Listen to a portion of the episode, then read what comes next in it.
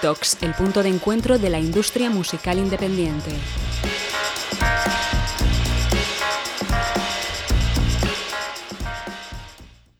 Así que nada, Nuria, bienvenida eh, a esta Ufi Talk. Eh, la primera pregunta es un poco que, ¿quién es Nuria?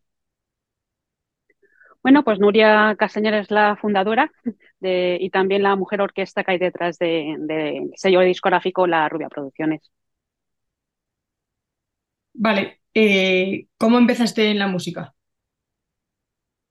Pues bien pequeña era cuando ya eh, pues me convertí en una consumidora compulsiva ¿no? de música. A mí me tocaron la adolescencia en los 80, hace ya un, tiempito, y la verdad es que bueno, todo aquel movimiento de ruptura, de, de revolución, de buscar mm, eh, vías alternativas, me, yo como digo, en plena, en plena eh, adolescencia y desde entonces siempre me ha gustado el, eh, todo lo que tenga que ver con la música.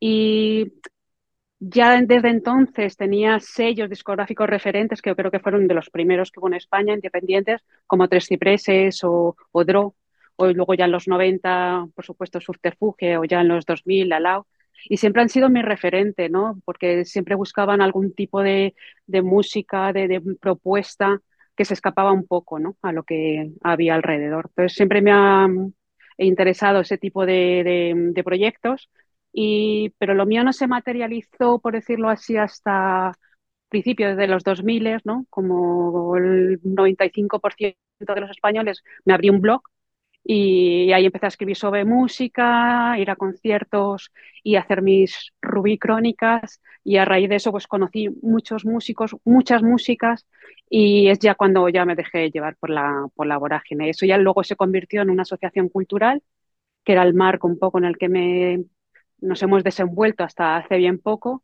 Y, al poco pues de, de, derivó concretamente en un, en un sello discográfico ya eh, desde el 2017 operando como, como tal. Bueno. Vale, pues ahora supongo que la pregunta lógica de continuación es un poco que nos cuentes, que nos cuentes sobre tu sello, sobre la Rubia Producciones, eh, pues a quién tenéis, eh, cómo nace, cómo es un día, lo que quieras. Pues el, el, sello eh, nace de una forma natural por una serie de bandas que a mí me gustaban y que, y que quería de alguna forma mmm, plantear una plataforma en la que bueno, pudieran ser conocidos por, por, por, más gente. El género en el que me he desenvuelto y ahora ya no es tan obvio, pero entonces sí, es el metal y es un, además un ámbito en el que estaba bastante masculinizado y, y era todavía más underground y más... Eh, eh, independiente, si, si, se puede decir. Y ahí además, en cuanto empecé con las primeras propuestas, vi bueno que, que la mayoría pues eso eran, eran hombres. Entonces sí que empecé de alguna forma un filtro natural y, y, solo las propuestas a partir de mi tercera referencia, a partir de entonces siempre había, siempre ha habido una mujer, ¿no? Además, me llama mucho la atención, por lo que sea, la, las mujeres que tocan la batería. Creo que es eh, eh, bueno, un, elemento bastante eh, igual masculinizado, por lo menos no se ve tantas mujeres baterías en, en, la música y, y, bueno, de las eh, veintitantas referencias que, que, ya tengo y las bandas con las que he trabajado, eh, de momento vamos, ocho de ellas, en ocho de ellas hay una, una mujer baterista, ¿no?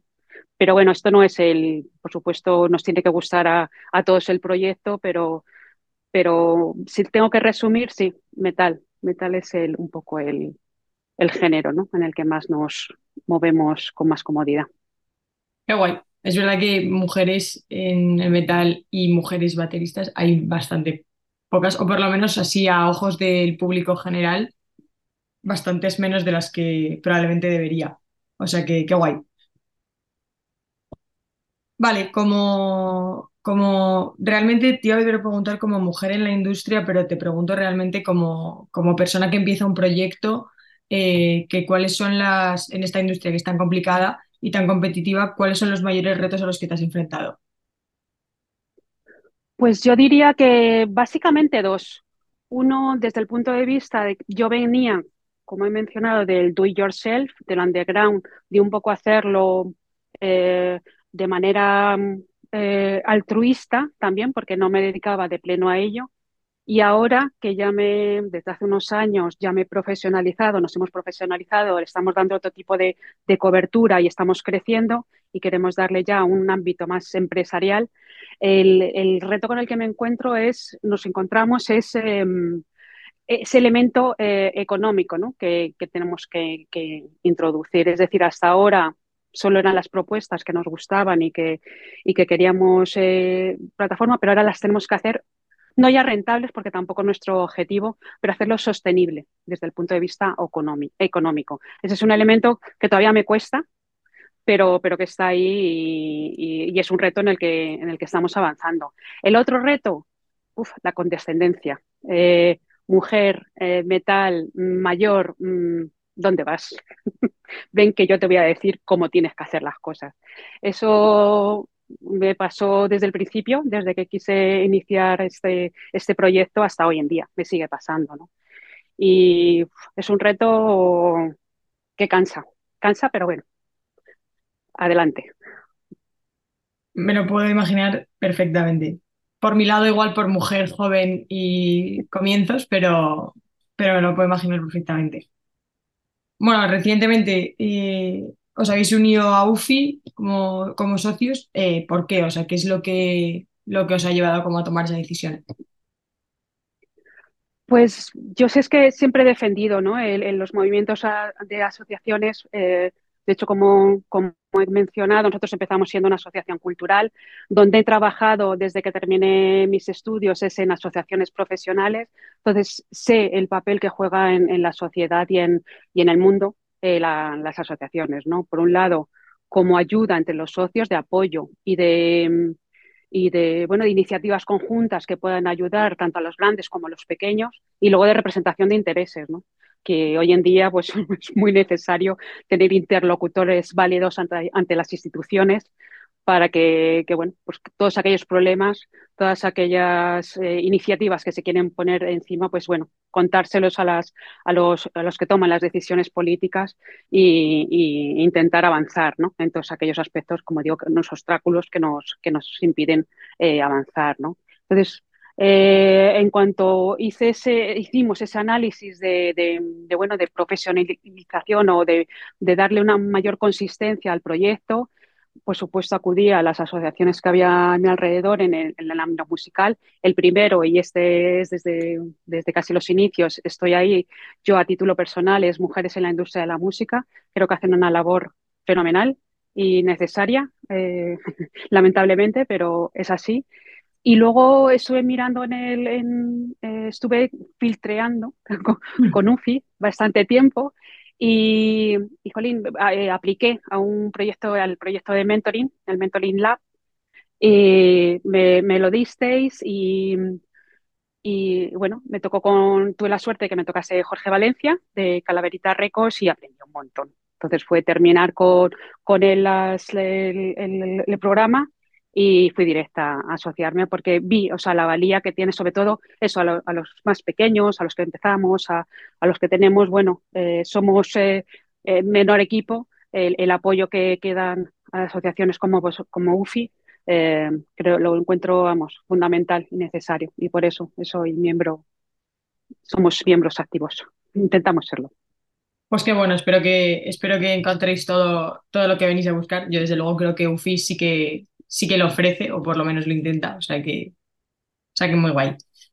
Bueno, un poco eh, planes de futuro, objetivos así a corto o medio plazo que, podemos esperar ver de, la Rubia Producciones. Pues yo tengo personalmente, a título personal, tengo un, un objetivo que siempre ha estado ahí, pero que cada vez lo, lo, intento fomentar más, que es el crecer, pero el crecer en, calidad, ¿no? no en cantidad, no queremos ser más grandes, no queremos eh, eh, trabajar con más artistas, sino que la relación que tenemos con nuestros artistas sea mucho mayor, mucho más eh, de implicación, de que sea una relación em, en la que ellos se sientan familia entre ellos, o sea, que, que no haya, no se sientan competidoras, que, se apoyen las unas a las otras y también que vean un apoyo en, en, nosotras. Entonces, eh, nos estamos un poco cansados ¿no? de, ese, eh, de esa teoría, bueno, esa tendencia al efímero, ¿no? de, de que hay ahora mismo en, en, todo, pero en la industria musical más de un tema, un, un, un single, unos fuegos artificiales, pum, pues se acabó a lo siguiente. No, queremos un trabajo, una artesanía, ¿no? Es lo que queremos un poco hacer de nuestra labor, trabajar, como digo, muy directamente con las bandas. Entonces ahí tenemos un proyecto que se llama la Ruby House, que, bueno, que ya tuvimos un pequeño eh, conato de, de, pero ya lo vamos a abrir a finales de año es un espacio donde que las bandas puedan venir, porque además casi todas son de fuera de, Madrid, pues cuando vengan a hacer promo, cuando vengan a tocar, que puedan estar ahí y, eso, que se, sientan como familia. Eso, como digo, es a título personal. Luego, como sello, la internacionalización por dos motivos, o sea, de, dos formas, ¿no? Por un lado, em, ya tenemos una banda internacional, creo que era importante, es una banda que está a, caballo entre Edimburgo y, y Dresden, en Alemania, creo que es importante porque eh, realmente está saturado, o sea, lo comentaban los medios de eh, esta, esta, semana en redes, la semana pasada los medios y las agencias de comunicación, la saturación ahora mismo que hay. Entonces, nosotros queremos un poco levantar el, la cabeza, ¿no? mirar qué se está haciendo por ahí. Y por ahí, pues eso, eh, con esta banda internacional estamos apostando, está funcionando muy bien fuera, pues queremos también que, que, operar de la forma que estamos haciendo fuera aquí y al revés, ¿no? Sacar las bandas que, se conozcan. Pero además hacerlo en Europa, o sea, porque muchas veces eh, decimos que, bueno, la extensión natural es, Sudamérica, nosotros no, queremos, bueno, seguir un poco, se están haciendo muy bien las cosas en, no queremos invadir, reinvadir eh, América, queremos pues eso, eh, abrir nuevos mercados en, Europa. Y la verdad es que haciéndolo a la antigua, un poco. Hemos estado este verano en Reino Unido haciendo una gira como las de antes, yendo a conciertos pequeñitos con la furgoneta y, tocando. Y de ahí lo bueno ha salido que, bueno, esta semana nos vamos a Alemania, ¿no? A otra que ha salido de, ahí. Entonces, hacerlo un poco así y yo creo que, que bueno, que es también una forma de, hacer, de intentar hacer las cosas de forma diferente, ¿no? Que se puede y están funcionando. Guay. Bueno, ya las dos últimas. Eh, un consejo para nuevos artistas que, estén apostando por, por la música independiente, por intentar salir adelante como en esta industria tan complicada. ¿Un consejo que les darías? Pues sobre todo que definan muy mucho su proyecto, o sea, que tengan muy claro qué es lo que quieren hacer. Eh, yo creo que por lo menos nosotros estamos cansados de ver propuestas en las que, bueno, quizá solo quieren ser eh, famosos, eh, salir en redes sociales, triunfar en festivales. Eh, para nosotros la, música es una expresión artística, es un proyecto a largo plazo, es un proyecto en el que tienes que trabajar. Pues para eso, como digo, tienes que tener muy claro qué es lo que quieres transmitir con tu proyecto, qué es lo que quieres aportar al, mundo de la música. Y una vez que lo definas, entonces ya sí, es más fácil eh, ver eh, por dónde puedes ir. Pero para ello, como digo, no, es esto, ay, me han salido dos canciones, ¿qué puedo hacer con ellas? No, ese no es el, this is not the way. Y ya para terminar, una así un poquito más, más fácil, yo creo, eh, una recomendación musical de un artista independiente de los últimos 20 años. Eh, no tengo ningún prejuicio en barrer para casa. Eh, me quedo con, Fuego. Es una canción de nuestra banda insignia, que son Bombs of Minerva, que es la, que comentaba que bueno, hemos estado en Reino Unido y ahora vamos a Alemania, porque precisamente o no es la primera que han hecho en castellano y es la que les está abriendo puertas en Europa. Entonces, para mí es una, es una representación de, pues bueno, e, evidentemente de nuestro sello, pero también de la independencia y de, que hay otras formas, ¿no? De, hacer las cosas. Qué guay. Pues ahora la escucharé y se la recomendamos a todos los que vayan a escuchar este, Genial. esa charla. Pues muchísimas gracias, Nuria. Si te ha gustado esta charla, puedes compartirla y si quieres saber más de nosotros, puedes seguirnos en nuestras redes sociales, arroba o en nuestra web, ufimusica.com.